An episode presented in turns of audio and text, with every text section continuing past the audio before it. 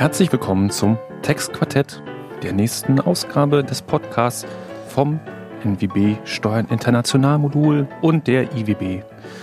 Heute beschäftigen wir uns mit äh, einem ganz besonderen Thema, mit Bitcoin. Wir haben heute zu Gast David Hötzel und ich bin wieder dabei und freue mich mit meinen Gastgebern Eva Oertel und Florian Holle unseren Gast begrüßen zu dürfen. Und heute übernimmt Florian die Vorstellung vom Gast. Vielen Dank, Matthias. Ja, Dr. David Hösse. Ähm, David, wir kennen uns aus einer Yin-Veranstaltung in Berlin aus dem Jahr 2018.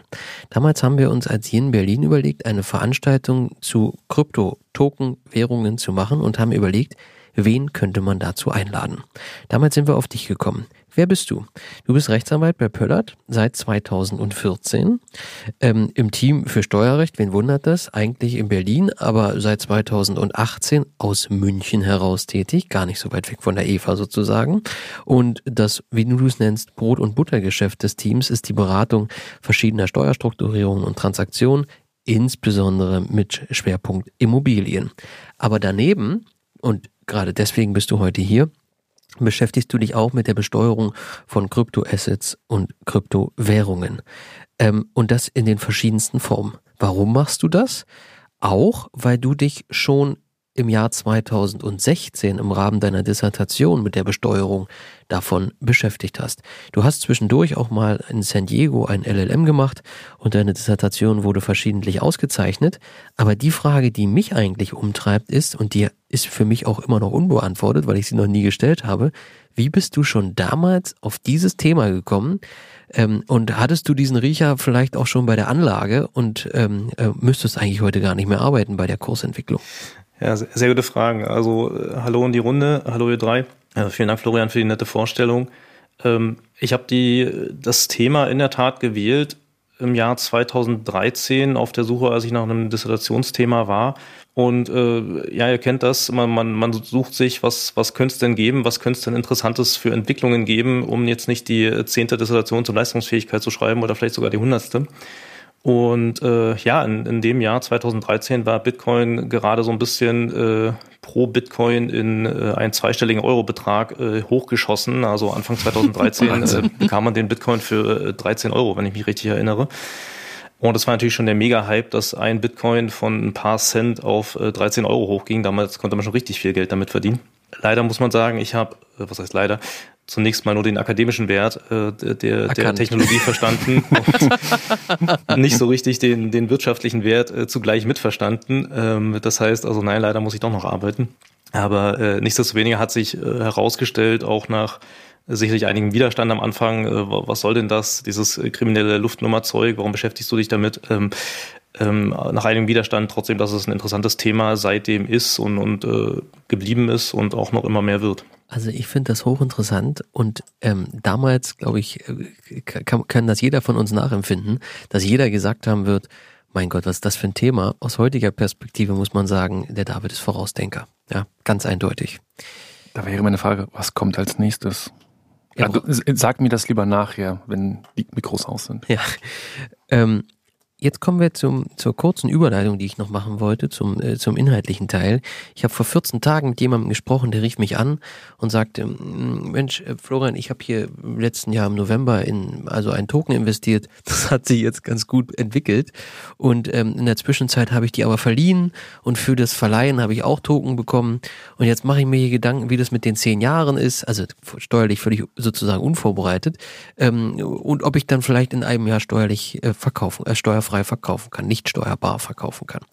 Ähm, und ähm, als ich ihn dann fragte, naja, es kann ja jetzt der kurzen Zeit, also was soll denn da jetzt groß passieren, ja? Ähm, nein, dem ist nicht so. Diese Kursentwicklung, die damit im, zum, zum Teil sowohl nach oben als auch nach unten im Zusammenhang steht, sorgt natürlich für total spannende Steuerfragen. Und nicht nur, wie es besteuert wird, sondern auch, wie es denn sozusagen tatsächlich besteuert wird. Also, wie geht die Verwaltung damit um? Und ähm, wie kann man sozusagen auch sicherstellen, dass all diejenigen, die da großen Erfolg hatten, ähm, dann am Ende auch ihren Teil äh, zur Finanzierung des Allgemeinwohls abgeben. Und all das soll uns heute beschäftigen. Und wenn ich das richtig im Blick habe, übergebe ich den Staffelstab jetzt an Eva, die nämlich den ersten inhaltlichen Teil anspricht. Ja, das hast du charmant gelöst mit der Überleitung bei der Finanzierung des Allgemeinwohls, lieber Florian. Lieber David, erstmal herzlich willkommen auch von mir in der Runde. Schön, du bist quasi unser erster Münchner, wenn ich dich jetzt so bezeichnen darf, zumindest äh, aus einem Münchner Büro, äh, glaube ich, heute auch zugeschaltet, oder? Ja, ist richtig. Jawohl. Dann Servus. Und ähm, Florian hat es ja schon relativ hoch begonnen. Für mich müssen wir das Thema erstmal wieder ein bisschen downgraden. Und ich fange mal mit der ganz einfachen Einstiegsfrage an, die ich schon vielen Leuten gestellt habe und schon viele Erklärungen bekommen habe. Aber irgendwie so richtig selber erklären könnte ich es trotzdem noch nicht. Was ist denn ein Kryptotoken? Was ist denn ein Bitcoin? Wie muss man sich denn diese ganzen Kryptowährungen im weitesten Sinne, was muss man sich darunter vorstellen? Da ist natürlich die, die schwerste Aufgabe vorangestellt, sozusagen die ganze komplizierte Technologie äh, kurz einfach darzustellen. Äh, schon vielfach versucht, schon mehrfach gescheitert, aber äh, wir versuchen das trotzdem gern mal. Ähm, vielleicht so ein kleiner äh, intellektueller Disclaimer vorweg. Also äh, wir sind alle nicht äh, Developer und, und ITler ähm, und der ein oder andere Developer, der vielleicht hier doch aus Versehen zuhört, möge es verzeihen, dass wir ab und zu mal ein bisschen schief liegen, aber äh, das Ziel ist ja, glaube ich, sozusagen für die, für die Steuerallgemeinheit äh, das verständlich runterzubrechen. Vielleicht noch die Anmerkung, ähm, und der Developer würde denken, was sind das für Nerds? Und völlig zu Recht würde der Developer denken, was für Nerds. Ähm, ja, das, das, das ist so, wie, wie kriegt man den äh, Text-Podcast noch nerdiger? Man, man nimmt noch ein paar IT-Themen mit rein. Aber ich meine, das, das, das wird sich nicht vermeiden lassen. Auch in den nächsten Wochen, Monaten und Jahren äh, werden sich solche Digitalisierungsthemen, ich glaube, für euch auch immer häufiger stellen. Also was ist ein Kryptotoken? Ähm, wir können uns das als ganz vereinfacht machen. Wir entwickeln uns eine Möglichkeit, wie wir vier miteinander ähm, sozusagen ein, ein Wert intermediär austauschen können. Das heißt, wir wollen hier den Text-Podcast-Coin machen, ähm, um uns gegenseitig für unsere tollen Leistungen oder Antworten zu belohnen. Ja? Äh, und wir, wir sagen einfach mal am Anfang, wir stellen uns vor, jeder von uns hat fünf Textquartett-Coin ähm, die er sozusagen virtuell, sagen wir also, in seinem Kopf hat.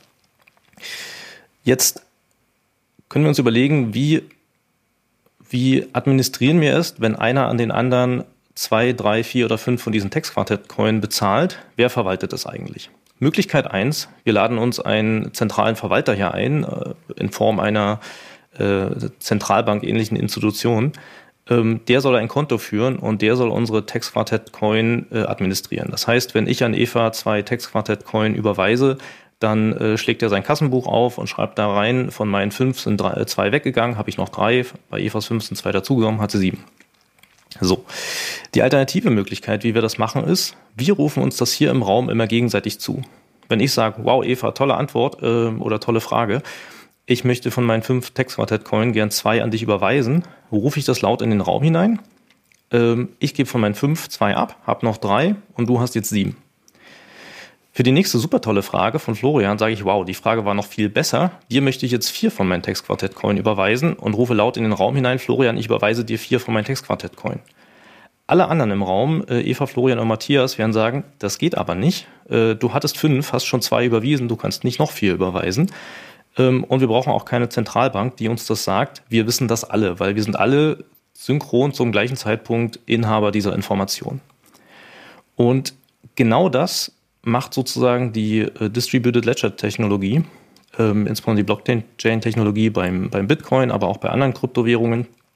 Die macht, hat sozusagen ein mathematisch sehr intelligentes Verfahren entwickelt, dass alle Teilnehmer dieses Netzwerkes, jeder, der da mitspielt sozusagen, zum gleichen Zeitpunkt wissen, wie viel jeder andere Teilnehmer an einem bestimmten Wertquantum hat. Wie gesagt, erstmal ein, ein numerischer Zahlenwert, nennen wir ihn ein Bitcoin, zwei Bitcoin, fünf Bitcoin, was auch immer. Und das ist sozusagen die, die Kernidee und die Philosophie dahinter. Ähm, es fehlt eben an einen zentralen Verwalter, der in sein Kassenbuch schreibt, wer welches Quantum hat, sondern die Verwaltung erfolgt dezentral dadurch, dass jeder Teilnehmer zum gleichen Zeitpunkt weiß, wer hat wie viele Coin äh, in, in seinem Wallet, in seiner Tasche sozusagen.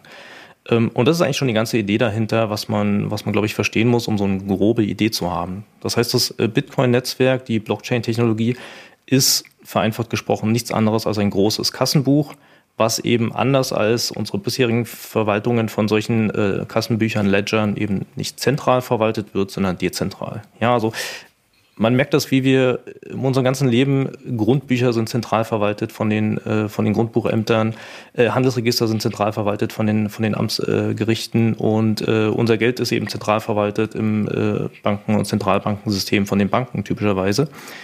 Ähm, und mit dieser Grundphilosophie, die wir überall bisher aus technologischer Notwendigkeit im Leben hatten, äh, rückt jetzt diese äh, Krypto- Welt so ein bisschen ab und versucht das sozusagen durch die technischen Möglichkeiten, die Digitalisierung, alles dezentral äh, zu platzieren. Wie das genau funktioniert und, und warum, also was sozusagen die Technologie dahinter ist, ich weiß gar nicht, ob es wirklich erforderlich ist, dass wir da nee, nee. Nee, nee, nee, nee, nee, nee, nee. Also aus Sicht der Finanzverwaltung ist schon mal erfreulich, dass da nichts verloren gehen kann an Informationen, dass das wie ein großes Kassenbuch ist. Das freut natürlich den Finanzbeamten, aber jetzt müssen wir Florians Fragen klären. Eva, ich glaube, alle Informationen sind da. Die Frage ist nur, ob ihr die auch alle bekommt. So, aber da kommen wir gleich zu. Ähm, ja, warum wir das aufnehmen, ist natürlich der aktuelle Hype. Ja, durch die Medien geht immer Bitcoin. Ja, es gibt natürlich, David, du würdest sagen, es gibt viel, viel mehr äh, Tokens. Ja, äh, du könntest sie wahrscheinlich jetzt die nächsten zehn alle aufzählen. Ja, ich bringe das nicht. Aber wenn wir hier über Bitcoin sprechen, dann meinen wir immer allesamt davon, ja, und nicht nur den Bitcoin. So viel muss klar sein. Der Textquartett-Coin, da wollte ich nochmal drauf aufmerksam machen. Ja, Den das gibt's demnächst ja, bei Ihnen das, im, im Handel. Im der, der Unterschied ist, Matthias, dass so, so eine Nachricht von dir nicht ganz so ankommt, wie wenn Elon Musk das tut. Ja, Weil dann könnten wir das jetzt nochmal Noch wirklich nicht. durchdenken. Nein, kommt noch, genau. So, ähm, jetzt versuchen wir uns vorzuhangeln und kommen so ein bisschen zu den steuerlichen Fragen. Was ist das eigentlich jetzt aus steuerlicher Sicht, solch ein Token oder solch eine Kryptowährung? Ähm, äh, also Wirtschaftsgut? Fragezeichen. Ja, gibt es das schon so Auffassungen in der Literatur, vielleicht auch in der Rechtsprechung? Und im Anschluss ist eine Frage, die, glaube ich, auch schon ganz am Anfang oft aufkam, wo es aber, glaube ich, schon Klarheit gibt. Wie ist es mit Blick auf die Umsatzsteuer? Ja, ist also, wenn ich da jetzt tausche, David hat jetzt gesagt, die Eva kriegt äh, für die Superfrage drei, äh, drei oder zwei ähm, äh, Textquartett-Token, fällt da Umsatzsteuer drauf an? Ähm, wie ist da der Sachstand? Auch, auch alles äh, spannende Fragen. Also, um da sozusagen reinzugehen, die Frage, sind die Kryptowährungen Wirtschaftsgüter, ja oder nein, ist bisher sicherlich noch nicht abschließend beantwortet. Es gibt so eine Art herrschende Literaturauffassung, äh, herrschend im Sinne von numerische Stimmen, ähm, die sagt, ja natürlich, warum denn nicht? Also ich habe da, wenn ich an die ganz klassische Definition des äh, BFH und auch schon RFH denke, was ist denn eigentlich ein Wirtschaftsgut? Ich habe einen übertragbaren Gegenstand, der einen gewissen Vermögenswert hat. Ich kann ihn für viel Geld am Markt verkaufen, äh, der sich auch irgendwie bewerten lässt.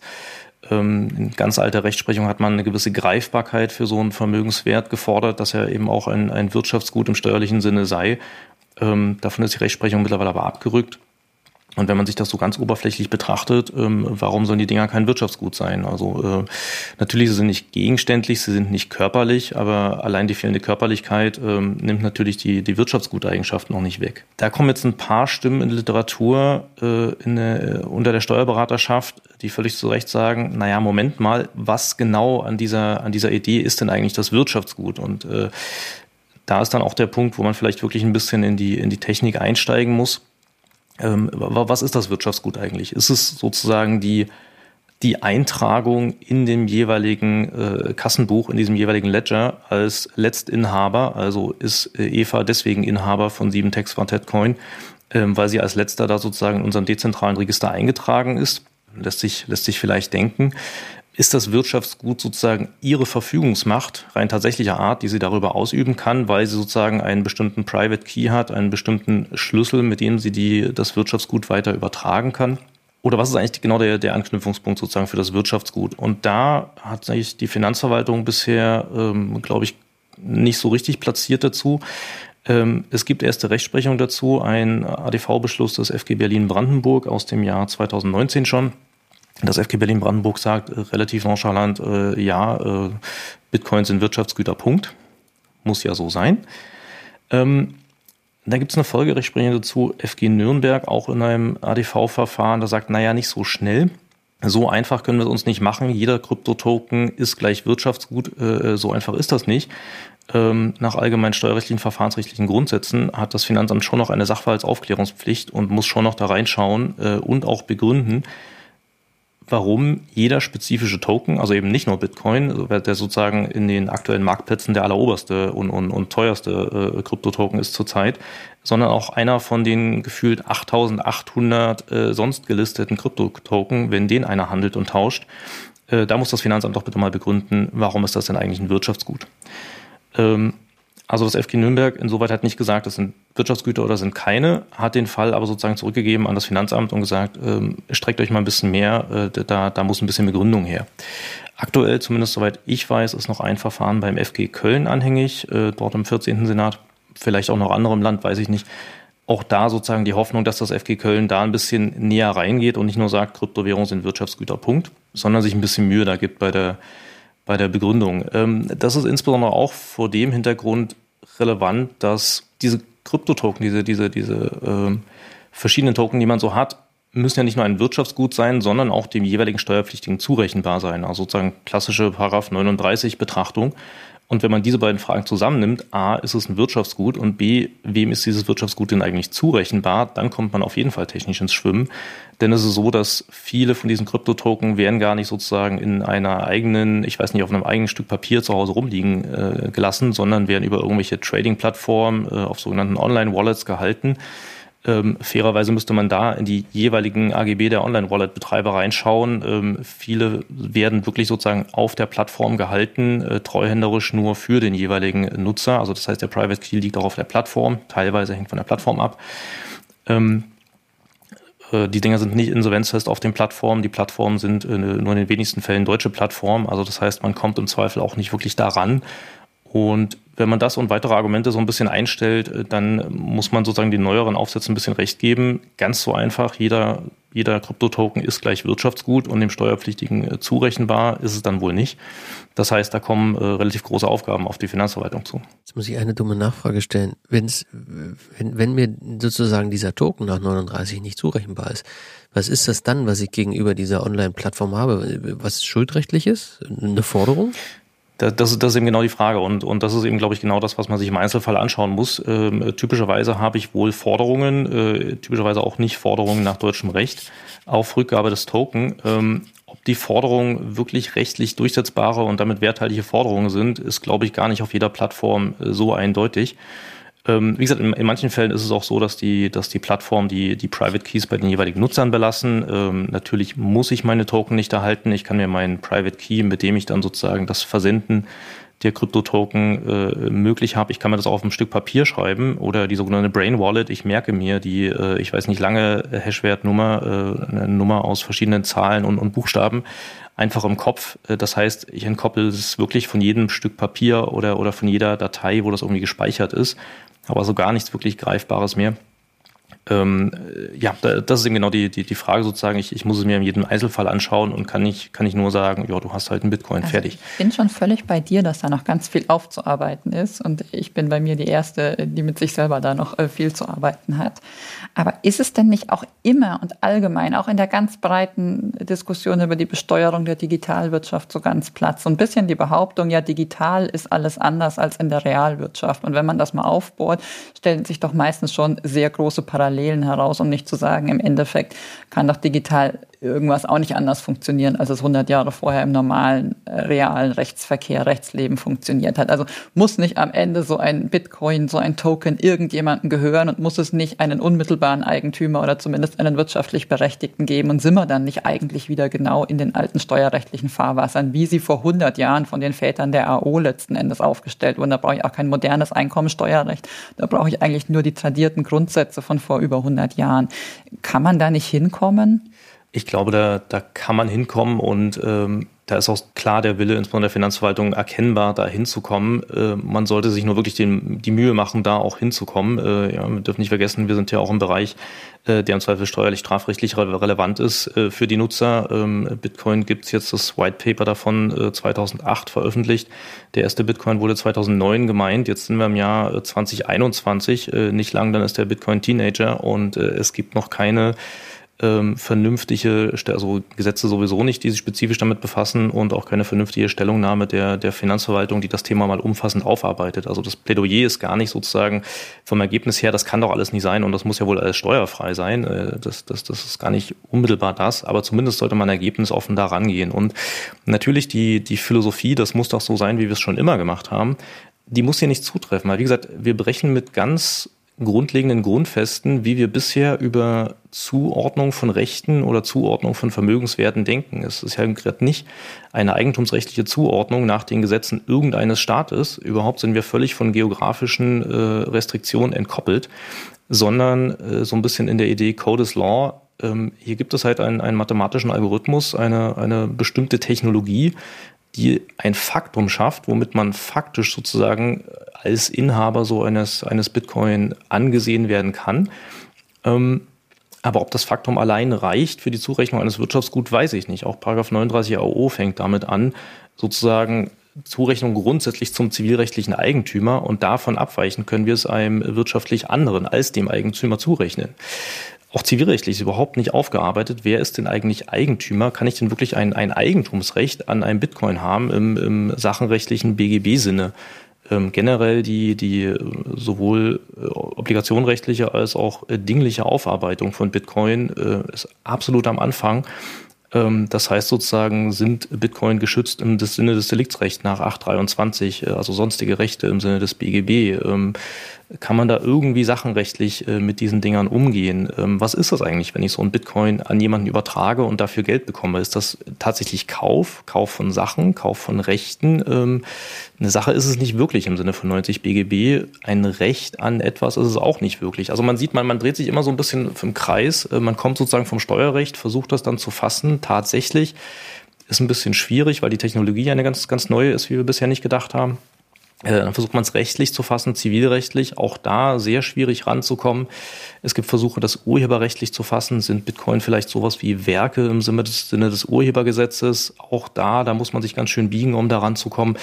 Ähm, und da, wenn wir natürlich bei allgemeinen Besteuerungsprinzipien bleiben, wie wir sie alle gelernt haben, Grundsätzlich ähm, sind wir am Legalitätsprinzip. Das heißt, wenn es kein vernünftiges Gesetz gibt, äh, was wir anwenden können und, und was wir vernünftig begründen können, dann müssten wir eigentlich in der Steuerfreiheit sein. Und, und wie gesagt, und diesen Grundsatz darf man, glaube ich, bei der ganzen äh, Auslegung und Anwendung hier nicht vergessen. Eine Frage hat er, hat er noch nicht. Umsatzsteuer. Die müssen wir noch schnell, die müssen wir noch schnell mitnehmen. Jo. Umsatzsteuer nehmen wir mit. Umsatzsteuer ist ein bisschen schöner, ein bisschen einfacher, vor allem deswegen, weil der EuGH im Jahr 2015 in der Rechtssache Hedquist äh, entschieden hat. Und er hat entschieden, äh, wenn ich ähm, eine Kryptowährung, Betonung auch wirklich äh, Kryptowährung, das heißt also ein Token, der keine andere Funktion außer Zahlungsmittelfunktion hat, wenn ich den tausche in eine Fiat-Währung, das heißt Euro, Dollar oder sonst was, ähm, dann ist sozusagen die, das Hin- und Her-Übertragen der, der jeweiligen Nominalsumme ist kein, keine Leistung im umsatzsteuerlichen Sinne. Eine Leistung kann natürlich das Tauschgeschäft sein, sozusagen, dass, wenn ich irgendwie so eine Art, ja, man stellt sich einen ganz normalen ähm, äh, Wechselkurshändler vor, äh, wenn ich auf meinem Marktplatz das anbiete und sage, du kannst auf meinem Marktplatz äh, Bitcoin gegen irgendeine, irgendwie Euro tauschen ähm, und dafür nehme ich eine kleine Fee. Das ist ein umsatzsteuerbarer Vorgang, aber der ist Umsatzsteuer äh.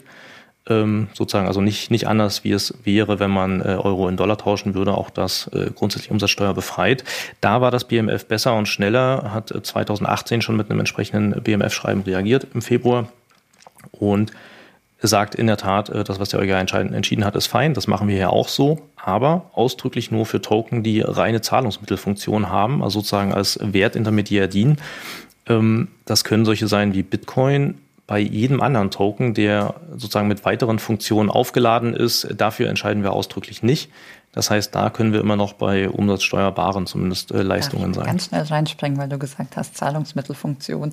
Es gibt mittlerweile Staaten, denen kann man seine Steuern mit Bitcoin beim Finanzamt bezahlen. Hast du damit schon Erfahrung durch irgendwie Mandanten oder so?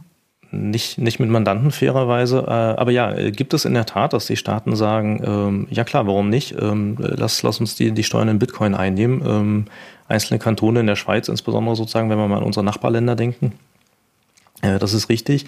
Äh, die Frage ist ganz interessant auch nach deutschem Recht. Wo steht eigentlich, dass ich meine Steuer in Deutschland in Euro bezahlen muss? Und witzigerweise, wenn man reinschaut in die AO, das steht nirgendwo ausdrücklich. Es ergibt sich so ein bisschen aus der Auslegung von 224 AO.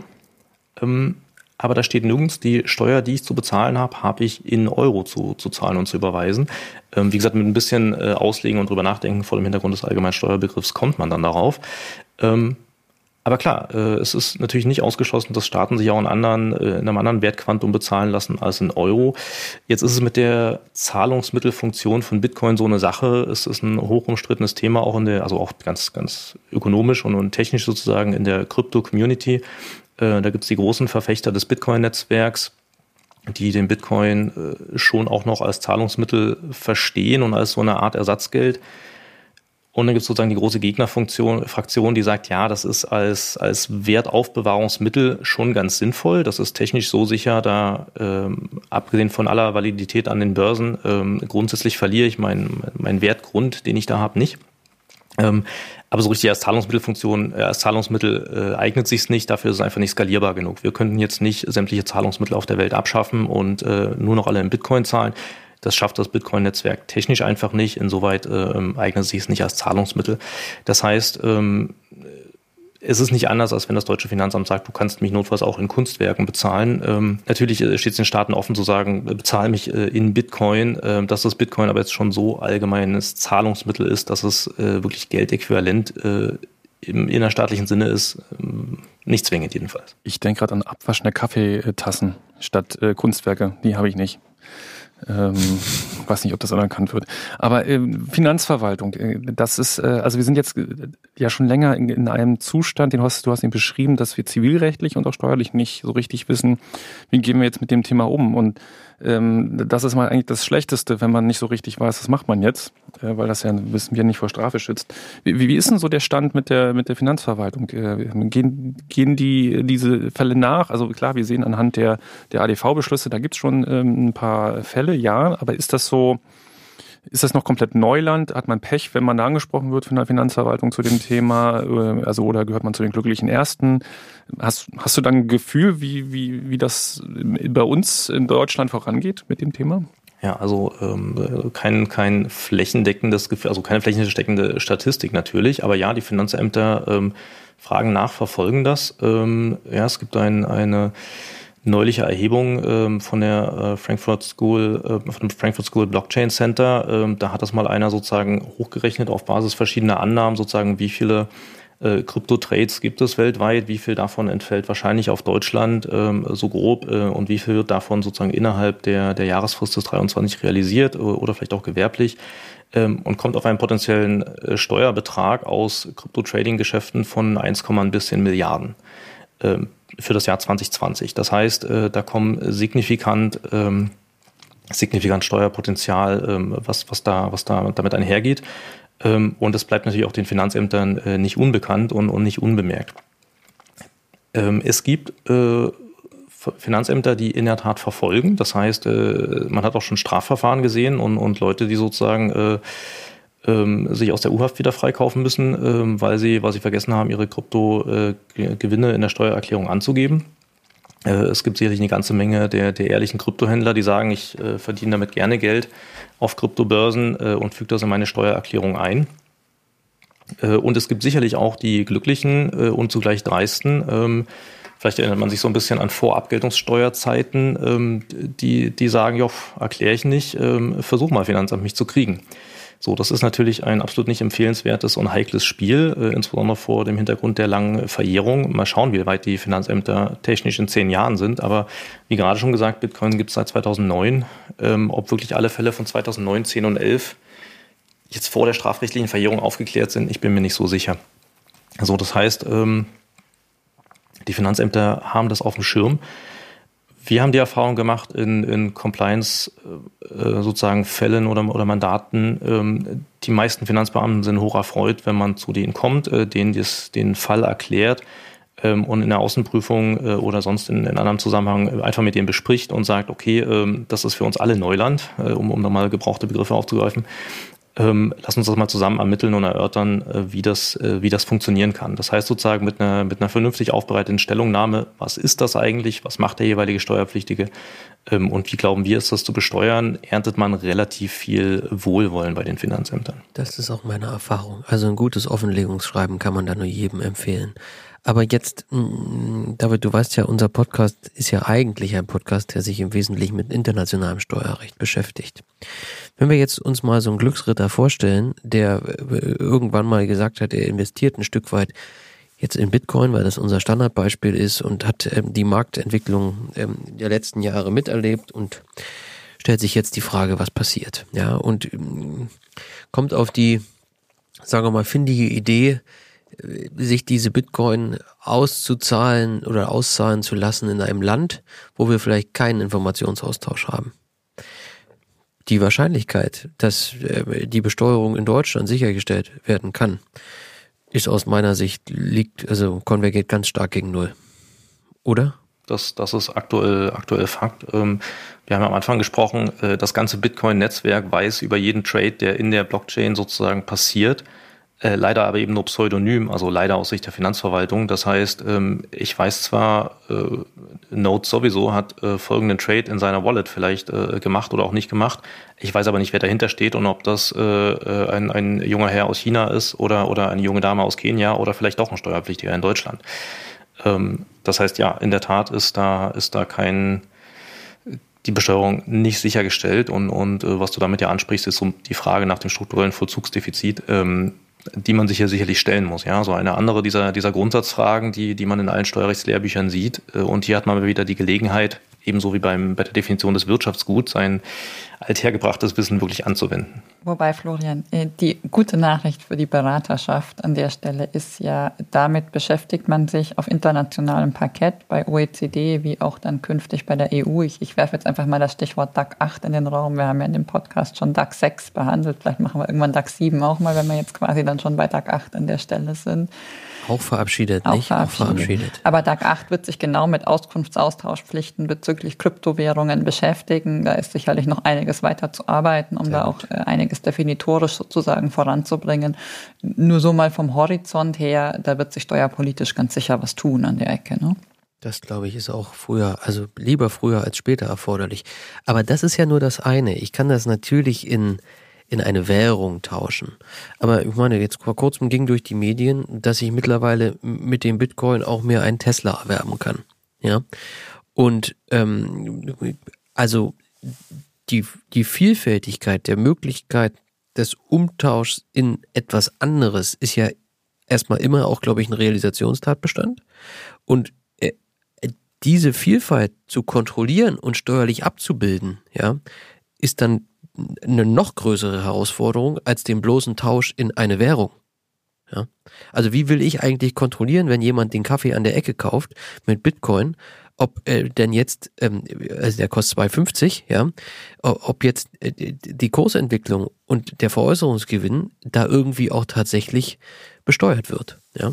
Also mir fehlt noch die Vorstellungskraft, dass man das, ähm, dass man das vollständig abbilden kann. Das stimmt, das kommt dann erst, wenn die Nachbarn äh, sehen, dass äh, der dritte äh, Tesla gekauft wird und die Garage angebaut werden muss. Und man sich dann als Nachbar fragt, woher kommt das eigentlich? Sonst hat er sich immer nur einen Kaffee für 2,50 gekauft. Oder die Ehefrau nach der Scheidung. Das ist ja, also ich glaube, Eva, da kommen auch die meisten oh, Fälle her, oder? Ehepartner lieben wir im Finanzamt. Das ist toll. Die sind noch besser als DAX 6, 7 und 8 zusammengenommen. Na gut. Also mein, mein schlechtes Bauchgefühl habe ich versucht zum Ausdruck zu bringen. So. Ähm, ich glaube, wir können weitermachen im, im, im, im, auf unserem Fahrplan.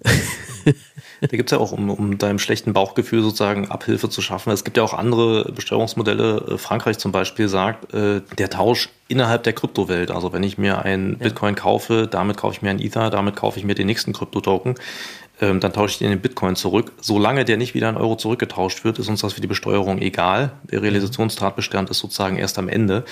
Ähm, ob das richtig ist, weiß ich nicht, weil natürlich auch dazwischen sozusagen Realisierungen von einem Wirtschaftsgut in ein anderes ja. erfolgen, also mal rein dogmatisch. Ähm, praktisch ist es aber wahrscheinlich gar keine schlechte Idee, sozusagen da ein bisschen Druck von der Finanzverwaltung zu nehmen. Also ob du es glaubst oder nicht, aber sowas ähnliches habe ich mal im Rahmen vom Doktorandenseminar äh, mitdiskutiert von einer Doktorandin. Ich glaube, die hat sich mit World of Warcraft oder sowas, ein Computerspiel beschäftigt. Und da ging es auch immer um die Frage, wann, da kann man irgendwie auch also irgendwelche Punkte sammeln, die dann scheinbar Geld wert sind. Ähm, und, und, und wann findet da eigentlich jetzt also die, die Gewinnbesteuerung statt? Ja. Und ich glaube, das Ergebnis von ihr war auch, also immer erst dann, wenn ich es irgendwie versuche, auf ein Konto zu transferieren. Alles, was dazwischen stattfindet, ist äh, steuerlich unbeachtlich. Ich weiß nicht, ob das stimmt, aber praktikabler ist es mit Sicherheit, als das immer ähm, ähm, zu verfolgen. Ja. Auf der anderen Seite, wenn ich es nicht verfolge, steigt natürlich die große Gefahr, dass ich am Ende auch nicht überblicke, dass da was passiert, ja. Was dann rele relevant sein könnte. Ja, also so ein bisschen geht es ja letztlich um die Frage, welche Normen wenden wir eigentlich an? Ähm, also wenn wir jetzt davon ausgehen, das ist ein Wirtschaftsgut, also oder da wir haben Relation, Relia, ach mein Gott, Realisation. da verkauft einer was. ähm, wel, wel, welche, welches Gesetz und welche Norm wenden wir im Konkreten an? Genau, also äh, wenn wir, wenn wir sozusagen beim Handel bleiben, also dem, ich kaufe mir einen Haufen Kryptowährung, lege die mir auf die Tasche und verkaufe sie irgendwann für viel Geld wieder oder auch für viel Verlust. Dann schauen wir uns, welche, welche Tatbestände haben, haben wir eigentlich. Äh, wir haben Paragraph 15, wir haben Paragraph 23, ähm, sozusagen die privaten Veräußerungsgeschäfte. Das heißt, die äh, ganz klassische Abgrenzung, wie sie auch jeder im Studium lernt, ist der Handel mit Kryptowährungen denn eigentlich ähm, gewerblich? ähm, und wann ist er eigentlich gewerblich und wenn er nicht gewerblich ist, dann, dann komme ich in die privaten Veräußerungsgeschäfte. Also noch die wunderbare Welt, wie wir sie eigentlich äh, hatten vor der Abgeltungssteuer, äh, nur dass der Fall hier relativ sicher nicht unter Paragraph 20 fällt, in den allermeisten Fällen. Ähm, völlig offene Frage, völlig unklar die Frage. Ähm, und wir sind da bei ganz allgemeinen Abgrenzungskriterien, ähm, angefangen von der Fruchtziehungsformel bis zum äh, Private Equity Erlass äh, sozusagen. Ähm, bei all diesen Dingen können wir uns Anleihen nehmen zur Frage, ab wann bin ich als Kryptohändler eigentlich gewerblicher Händler? Wenn wir da äh, die Rechtsprechung zum, zum Aktienhandel mal zugrunde legen, allein die Häufigkeit von Trades ist es wohl noch nicht. Das heißt, wenn ich abends im Pyjama irgendwie am Rechner sitze und ein paar hundert Klicks mache, dann bin ich wohl noch nicht gewerblicher Kryptohändler. Also muss, muss so eigentlich so sein, wenn man der, wenn man der bisherigen Rechtsprechung folgt. Aber die Grenze vom sozusagen gewerblichen Händler mit eigenem Büro und professionellen Angestellten, die die Kryptowelt beobachten und vielleicht noch ein bisschen äh, gehebelten äh, Funds sozusagen, um Kryptos zu kaufen. Ähm, auf der einen Seite und der am Pyjama abends am Rechner auf der anderen Seite. Das sind die beiden klaren Fälle. Da ist natürlich ein Haufen Grau in der Mitte. Ähm, und ein Haufen Grau sind quasi alle Praxisfälle. Ähm, das wird auch praktisch nicht dadurch besser, dass so ein Kryptohandel wirklich schnell zu, zu Aufstellungen von äh, durchgeführten Trades führt, die zu Exceln mit mehreren tausend Einträgen und mehreren tausend Zeilen führt. Das liegt manchmal auch in ganz technischen Sachen. Also man stelle sich vor, man wolle, äh, ich weiß nicht, 1,3 Bitcoin kaufen ähm, und platziert eine entsprechende Order auf einer Handelsplattform. Die Wahrscheinlichkeit, dass gerade in dem Moment einer 1,3 Bitcoin anbietet, ist relativ gering. Das heißt, die Handelsplattform wird Angebote zusammensuchen, die sozusagen äh, sich auf die 1,3 addieren oder auch eine größere Summe nehmen und davon wieder abziehen. Das heißt, es gibt dann so eine Art Wechselgeld. Ähm, das heißt, eine so eine Order kann ganz schnell mal in äh, sieben, acht oder neun oder zehn Transaktionen führen, um sozusagen den, den Bitcoin zusammenzukriegen. Und man stellt sich vor, man macht das ein paar Mal abends. Ja, das ist nicht anders, als würde man irgendwie Aktien äh, über irgendeine neue moderne App kaufen da kommen in so einer Jahresfrist wirklich viele tausende Einträge dann in so einer, in so einer Auflistung zusammen. Und schon kommt man ins Schwimmen und muss dem Finanzamt erklären, äh, dass man hier nicht professioneller Trader ist und, und hier auch keine Bots geschaltet hat oder irgendwas, sondern äh, dass das alles noch private Vermögensverwaltung im Pyjama zu Hause ist. Ähm, das heißt, auch da wäre es, wäre es schön, zumindest eine Art Guideline zu haben von der Finanzverwaltung. Es wird immer Auslegungsfälle geben und ein bisschen Graubereich, aber der, der Graubereich ist im Moment sehr, sehr breit, der Korridor, auf dem man sich da bewegt. Ähm, ja, dann, äh, wie gesagt, wo hört's auf? Dann, dann hat man ein bisschen einen Hintergrund als vielleicht Developer oder hat irgendwie eine, noch, ein, noch ein Abendstudium gemacht oder sowas äh, und, und kennt sich in der IT ein bisschen auf. Macht einem das schon zum äh, selbstständig gewerblichen äh, Kryptohändler? Angestellten, die Angestellten müssen alle im Pyjama da sitzen. Das ist wichtig. Die Angestellten müssen ein Pyjama, auch das mögliches Abgrenzungskriterium. Ja, also äh, äh, ihr seht mal, man kann sich da tausende Fälle denken ähm, und, und sobald irgendwas dazu noch kommt zum, zum Standard 0815-Fall, schon wird es irgendwie schwierig und, und muss man es dem Finanzamt erklären. Also wie gesagt, da ähm, wäre zumindest so ein, so ein Ansatz ganz hilfreich. Man hat auch nichts, woran man sich absolut sicher festhalten kann. Also ich habe äh, schon erwähnt, den, den Private Equity Erlass. Ähm, Wir haben diese Abgrenzung zwischen Vermögensverwaltung und Gewerblichkeit natürlich auch bei, bei professionellen Investoren, Fonds und so weiter. Die wissen, wann sie vermögensverwaltend in, in Kapitalgesellschaftsanteile investieren können. Da, da ist der PE-Erlass eine große Hilfe. Der passt aber natürlich nicht eins zu eins auf Investitionen in Krypto. Also bei der PE-Erlass sagt äh, sozusagen, ich, ich darf nicht in dem Unternehmen, in das Unternehmen reinregieren und, und da sozusagen meine meine unternehmerische äh, geistige Fähigkeit mit einbringen im großen Umfange. Das passiert natürlich bei Krypto nicht. Niemand regiert in, in Bitcoin in dem Sinne rein. Vielleicht aber auch doch, wenn er irgendwie auf irgendwelchen Online-Plattformen da seine super tollen Code-Ideen veröffentlicht und sagt, hey Community, wollt ihr da nicht teilnehmen? Also äh, es passt eben nicht ganz und knirscht da irgendwie an allen Decken und Enden. Das heißt, sowas ähnliches wie den PE-Erlass für, wann ist man eigentlich gewerblicher Kryptohändler, das wäre, wäre sehr begrüßenswert. Und wenn ich Verluste erleide, dann will ich es natürlich auch, wenn ich im Pyjama da saß. Natürlich, natürlich. Ähm, es ist auch ganz witzig, weil die, die, die Developer-Welt, äh, jeder kennt 23 ESDG. Die Leute haben noch nie vom Steuerrecht gehört, aber 23 ESDG und die Jahresfristen kennen die alle äh, und sagen, ist ja völlig klar. Ähm, auch das hat natürlich verschiedene Fallstricke. Ja? Also du, du mhm. hast vorhin, Florian, erwähnt, sozusagen, grundsätzlich habe ich die Jahresfrist bei den privaten Veräußerungsgeschäften. Wenn ich aber einen Token habe, der seinerseits irgendeine Form von Früchte zieht, und auch solche Token gibt es, die einem sozusagen ähm, gewisse Claims ermöglichen. Das heißt, wenn ich einfach nur Inhaber des Token bin, dann bin ich vielleicht berechtigt, an bestimmten bestimmten, ich weiß nicht, Promotion-Aktionen teilzunehmen oder, oder ja, verleihe das Ding wie in deinem Fall. Ab wann komme ich denn eigentlich in die 10-Jahresfrist? Wann, wann habe ich denn Fruchtziehung mit so einem Ding? Also da, da, gibt es eben sehr viel, sehr viel Wissen im Markt, äh, was, was begrüßenswert ist, aber Steuergesetz hat halt immer noch einen Absatz 3, Satz 4 und, und äh, der ist halt dann nicht immer präsent und, und äh, ja, auch dafür wäre natürlich ein bisschen Klarstellung äh, hilfreich. Aber um das äh, nochmal zu fragen, du würdest sagen, Klarstellung reicht aus, es bedarf jetzt keiner achten Einkommensart, oder? Kurzfristig ist das, glaube ich, das, das Beste, was man kriegen kann. Also, wenn man da ein bisschen pragmatisch denkt, ja, ein, ein BMF schreiben, äh, was sozusagen die Standardfragen und damit irgendwie 80 Prozent aller Fälle abdeckt, wäre schon mal sehr hilfreich, ganz, ganz praktisch gedacht. Ähm, langfristig bin ich mir gar nicht sicher, ob die Art der Besteuerung äh, in, in, der Digitalwirtschaft wirklich, wirklich funktioniert. Ähm, ob es nicht vielleicht, und auch noch die Überlegung gibt es, da, da gibt es ähm, Promotionsvorhaben, von denen ich weiß, ähm, kann ich die Besteuerung nicht direkt an die Transaktion in der Block Blockchain anknüpfen. Ja, so eine Art Finanztransaktionssteuer, ähm, ins Unreine gesprochen. Ähm, ich überweise euch den Textquartett Coin, kann von der Überweisung nicht automatisch ein so und so viel Prozentel abgehen ans deutsche Finanzamt. Mit ganz vielen Folgefragen, ähm, wann darf das deutsche Finanzamt eigentlich zugreifen und nicht das französische und so weiter, weil, wie gesagt, so richtig im geografischen Raum sind wir hier nicht mehr.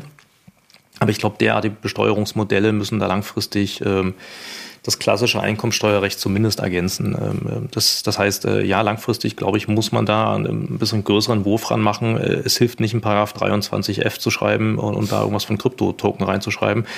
Da reicht, glaube ich, ähm, reicht, glaube ich, ein, ein vernünftiges BMF-Schreiben.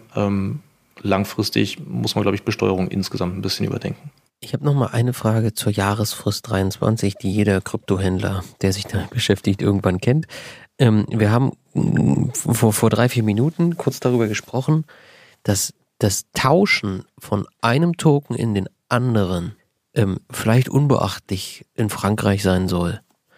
Mit Blick auf den 23 ist das ja aber absolut von Interesse. Ja. Also, weil ich sagen, würde schon sagen, wenn ich jetzt also äh, von einem Token in den anderen tausche, ja, ähm, und das passiert innerhalb der Jahresfrist, da würde ich erstmal erkennen wollen, dass das dann auch eine Veräußerung ist. Ja. Äh, ansonsten komme ich aus dieser Jahresfrist natürlich relativ charmant raus, indem ich sagen kann, ich tausche einfach sozusagen innerhalb der Tokenwelt. Genau, ist auch, ist auch äh, ja, vernünftigerweise an, an jeden Steuerberater, der zuhört. Ich glaube auch das, was man gerade empfehlen muss, äh, lieber Mandant, äh, denke daran, nicht nur, wenn du aus Krypto rausgehst, ist das äh, Fall der Besteuerung, sondern auch, wenn du von einem Token in den anderen tauschst, ist das etwas, was du zumindest dokumentieren musst äh, und dem Finanzamt offenlegen musst. Äh, ob du dann die Rechtsauffassung in die eine oder andere Richtung vertrittst, ist eine andere Frage. Ähm, aber ja, das ist, das ist, äh, glaube ich, absolut so. Wenn ich, wenn ich den Schritt gehe und, und sage, sowohl der eine als auch der andere Token ist ein Wirtschaftsgut, dann ist der Tausch von dem einen in den anderen äh, steuerlich realisierend. Was ähm, absolut nervig sein kann, wenn man äh, beispielsweise sich bestimmte, ich sag mal, Spezialtoken kaufen will. Die kriegt man nicht auf jeder Handelsplattform, so ohne weiteres. Also kaufe ich mir auf der Handelsplattform erstmal einen gängigen Token, sowas wie Bitcoin, äh, und nehme dann meinen Bitcoin, um in den Spezialtoken zu investieren. Äh, in der halben Stunde, wo ich den Bitcoin gehalten habe, kann der Kurs natürlich schon wieder sich verändert haben und vernünftigerweise ist das äh, ein, ein, ein Vorgang, der der Besteuerung unterliegt.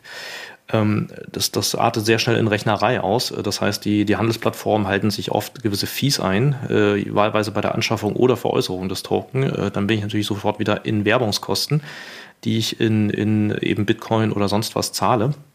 Ähm, und auch die Werbungskosten, die ich in dem Moment zahle an die Plattform, zahle ich natürlich zu irgendeinem äh, Umtauschkurs in Euro. Und auch das ist eins Werbungskosten, aber B auch ein realisierender Vorgang. Äh, in Höhe des Quantums, den ich da eben zahle. Und, und schon habe ich für, für eine Überweisung von Bitcoin, obwohl ich eigentlich einen ganz anderen Coin haben will, äh, drei steuerlich realisierende Vorgänge, muss die dokumentieren und im Finanzamt offenlegen. Also äh, in der Tat ist es ähm, sehr, sehr aufständig, äh, umständlich und aufwendig, ist aber auch kein neues Problem. Also auch da äh, lobenderweise, es gibt eine Menge Startups im Land, die versuchen, das gut einzufangen. Die sagen, äh, schickt uns eure, eure sozusagen Dateien, eure Trades, die ihr auf irgendwelchen Handelsplattformen hat, habt. Äh, wir haben ein vernünftiges Programm geschrieben, was euch aus der Datei, Datei direkt eine Steuererklärung baut. Ähm, ähm, kostet eine kleine, eine kleine Jahresgebühr und äh, ihr schickt uns einfach immer eure Dateien. Ähm, 99,3 Prozent aller Fälle können wir damit abdecken und am Ende des Tages bekommt ihr eine Steuererklärung damit raus. Also äh, es gibt da, es gibt da sozusagen in der Startup-Welt äh, gute Ideen, damit praktisch umzugehen. Wenn man es allein händisch mit einer Excel macht und vor allem sich drei Jahre später daran erinnert, dass man das doch noch dokumentieren wollte, ähm, nicht der seltenste Fall, dann, dann viel Spaß. Die Dokumentation als besondere Herausforderung. Aber man kann sie trotzdem nur jedem ans Herz legen. So, wie das immer, ich bin ja hier derjenige, der immer auf die Zeit so ein bisschen achtet und darauf drängt. Ähm, ich muss Florian gerade die Zeit zeigen. Ja, ja. Ich achte auf die Zeit. Ähm, oh, oh. Ich kriege dann pro Überziehung Minute, kriege ich einen Token von Florian. Ja, ja, genau. Ähm, deswegen lassen wir mal ein Thema aus und kommen vielleicht nochmal zu einer Fragestellung, die, die jetzt mehr, in, auch Matthias mal ins Boot zu holen, die die Unternehmen noch stärker interessiert, ist nämlich die Unternehmensfinanzierung mit Kryptowährungen. Als ich noch im, im Sparkassen- und Giroverband gearbeitet habe, war das relativ schnell irgendwie mal Thema. Ja, ähm, also wie, wie können sich eigentlich Unternehmen damit finanzieren? Was ist eigentlich die Idee dahinter? Mir rief dann jemand zu, in der Schweiz funktioniert das besser, weil also in Deutschland sozusagen da auch wieder schon eine eigene Realisation bei der Finanzierung mit dabei sein kann und so weiter. Was kannst du dazu sagen, David? Ich, das bewegt sich, glaube ich, das Thema, aber es bewegt sich noch nicht so stark, wie man am Anfang mal gedacht hat, oder? Nein, klar, wie, wie, wie alle Themen, man, man unterschätzt immer, wie schnell es kurzfristig geht und, und überschätzt, äh, so, ja, man andersrum. Man überschätzt, wie schnell es, naja, ihr wisst, was ich meine. ähm, das ist ein Thema das, und, und es, sind, es sind sehr gute Ideen, die da am Markt florieren. Also die Idee ist äh, ganz grob, ich nehme so einen Krypto-Token, so einen digitalen Schnipsel. Ähm, wie gesagt, ich, ich habe nichts anderes als den Eintrag in einem großen Kassenbuch. Ich muss da natürlich nicht einen numerischen Wert eintragen und sagen, das ist ein Bitcoin.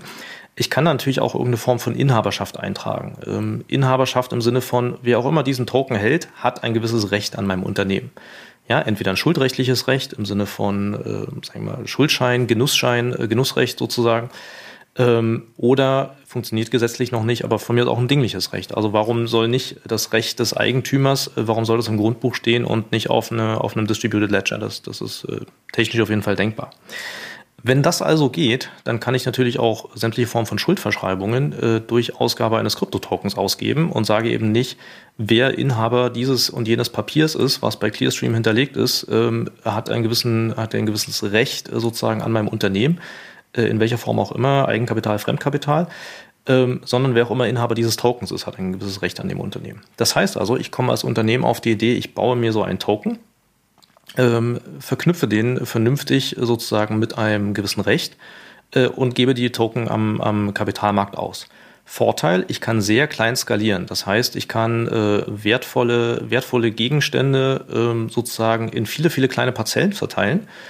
Ähm, Weiterer Vorteil, ich habe den Kapitalmarkt weltweit äh, und wenn eben der, der Investor in Kenia, der vielleicht nicht äh, einen deutschen KG-Anteil schreibt, aber vielleicht durchaus mit seinem Handy äh, einen kleinen Mini-Token in weiß ich was für einen Schuldschein schreibt, äh, dann ist das doch eigentlich eine gute Sache und da schließt mir vielleicht neue Finanzierungsquellen.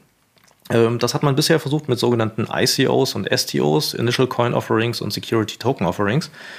Ähm, das ist im Kern genau das. Ähm, äh, wie genau man sie abgrenzt, jetzt im, im zeitlichen Interesse, äh, straffen wir vielleicht ein bisschen. Ähm, aber, aber das ist so die, die, die grundsätzliche Idee. Was passiert steuerrechtlich? Äh, steuerrechtlich bin ich ein Unternehmen, was sich so ein Token eben in die Bilanz schreibt, herstellt, im Zweifel mit relativ. Auf der Aktivseite dann, ne, oder? Genau, auf der Aktivseite habe ich halt einen gewissen Herstellungsaufwand. Äh, ich kann ein bisschen mich drüber streiten, habe ich immaterielle Wirtschaftsgüter im Sinne von 5.2 ESDG und darf ich sie aktivieren, wenn ich sie selbst geschaffen habe, je nachdem habe dann einen kleinen Wert eben. Oder steht es irgendwo zwischen Kasse und Bank? Genau, also ähm, äh, umstritten, du findest im Schrifttum alles. Ähm, ich bin bei allen Token, die zumindest eine gewisse, eine gewisse Geldnähe haben. Ja, man kann immer streiten, ist es wirklich Geld im, im, im ökonomisch-funktionalen Sinne oder nicht.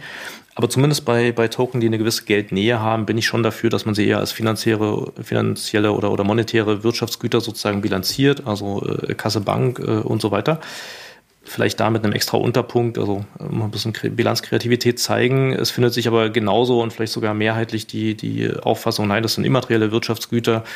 Wie gesagt, ob das richtig ist, nur weil es eben nicht, nicht materiell und körperlich ist, ob es deswegen immateriell ist. Ich weiß es nicht genau, aber Bilanzkreativität äh, kann man da, kann man da breit spielen und es findet sich für fast alles eine Fundstelle. Ich habe jedenfalls diesen Token irgendwo auf der, auf der, auf der Aktivseite äh, und gebe den jetzt aus und nehme dafür hoffentlich viel, viel Geld ein. Habe dann also ein dickes äh, Kasse oder Bank sozusagen auf meiner Aktivseite. Und die Frage ist, was, was bilanziere ich eigentlich auf Passivseite dagegen? Und äh, da muss ich natürlich schon ein bisschen aufpassen. Und gerade bei Krypto-Token, bei denen die Verknüpfung zwischen dem technischen Token und dem tatsächlichen Recht, was ich damit übertrage, nicht ganz so sicher ist. Also habe ich als Investor in so einem Token wirklich ein einklagbares Recht, wenn es hart auf hart kommt? Äh, ist das zivilrechtlich sicher? Äh, oder ist das eher Prinzip Hoffnung, in was ich da investiere? Je nachdem kann ich eben als Betriebsprüfer hinterher ankommen und sagen, tut mir leid, da ist nichts auf Passivseite, das, das ist ein Tag 1 Gewinn. Ähm, und dann ist meine schöne äh, Idee der Unternehmensfinanzierung durch Kryptotoken natürlich steuerlich sehr schnell tot gemacht. Ähm, da gibt es aktuell sozusagen einen äh, Regierungsentwurf jetzt vom.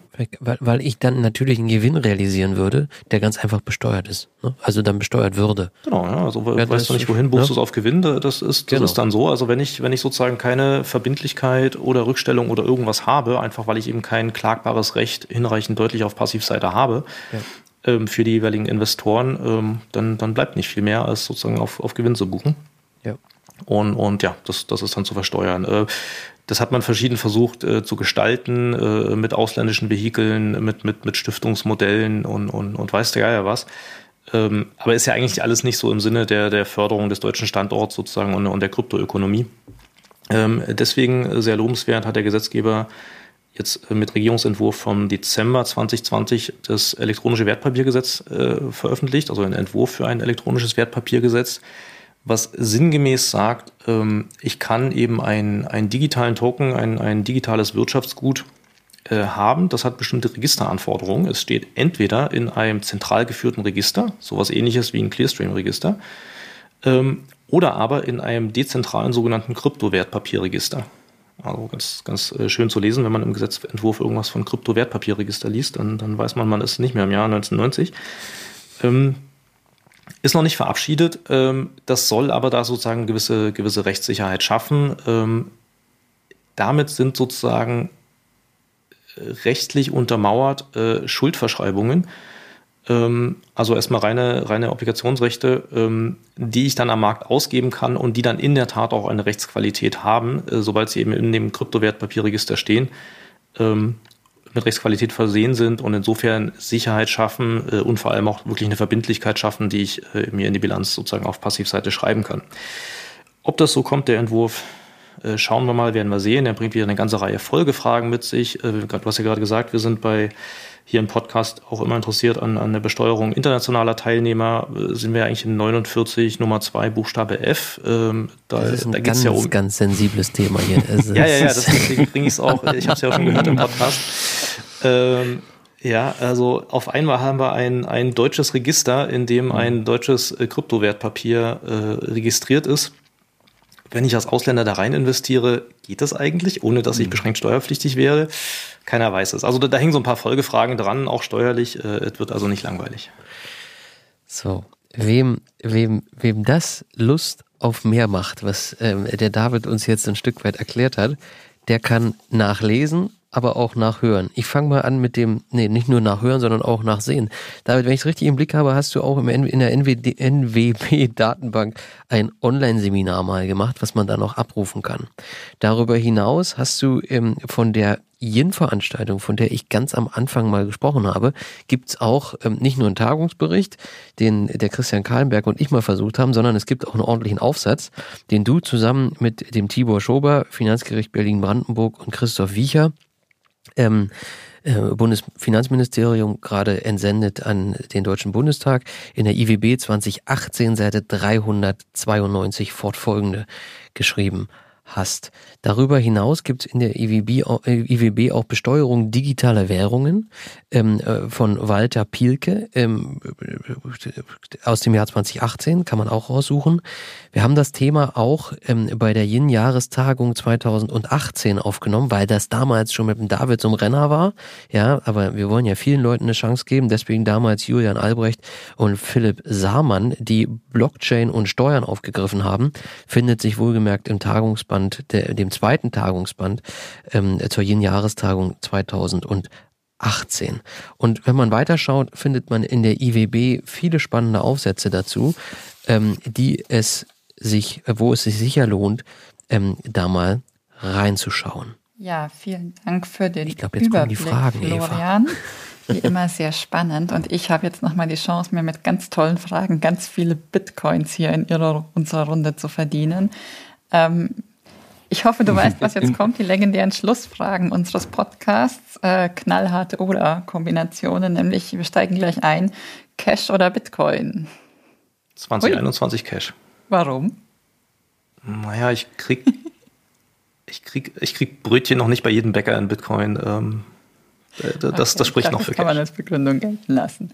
Jetzt wird's ganz eng. Potsdamer Platz oder Marienplatz? Potsdamer Platz. Echt?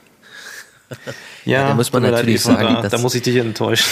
Das, das, das ehemalige Büro vom David, ja, am Potsdamer Platz, äh, das ist, glaube ich, auch, also viel besser geht's wahrscheinlich nicht in Berlin, ja, und dass man da Potsdamer Platz sagt, ist, glaube ich, völlig klar. Ich kann das ein bisschen verstehen. Mein Büro war ja nicht so weit weg vom Potsdamer Platz, ich war da ja auch sehr gerne. Die nächste Frage muss man ein bisschen herleiten. Wenn ich nämlich nur sagen würde, Kreditkartennummer oder Kennwort, würde niemand wissen, was ich verstehe. Deswegen als ganze Frage formuliert, kennst du deine Kreditkartennummer oder das Kennwort deines Wallets auswendig? Nein und ja. so, okay. Dann machen wir gleich weiter. Asset Deal oder Share Deal? Share Deals machen mehr Spaß. Ja, wer weiß, wie lange noch. und finally, finally die Frage für konservative Leute: Mobilie oder Immobilie? ja, aufgrund äh, beruflicher Vorbefassung muss ich wohl sagen Immobilie.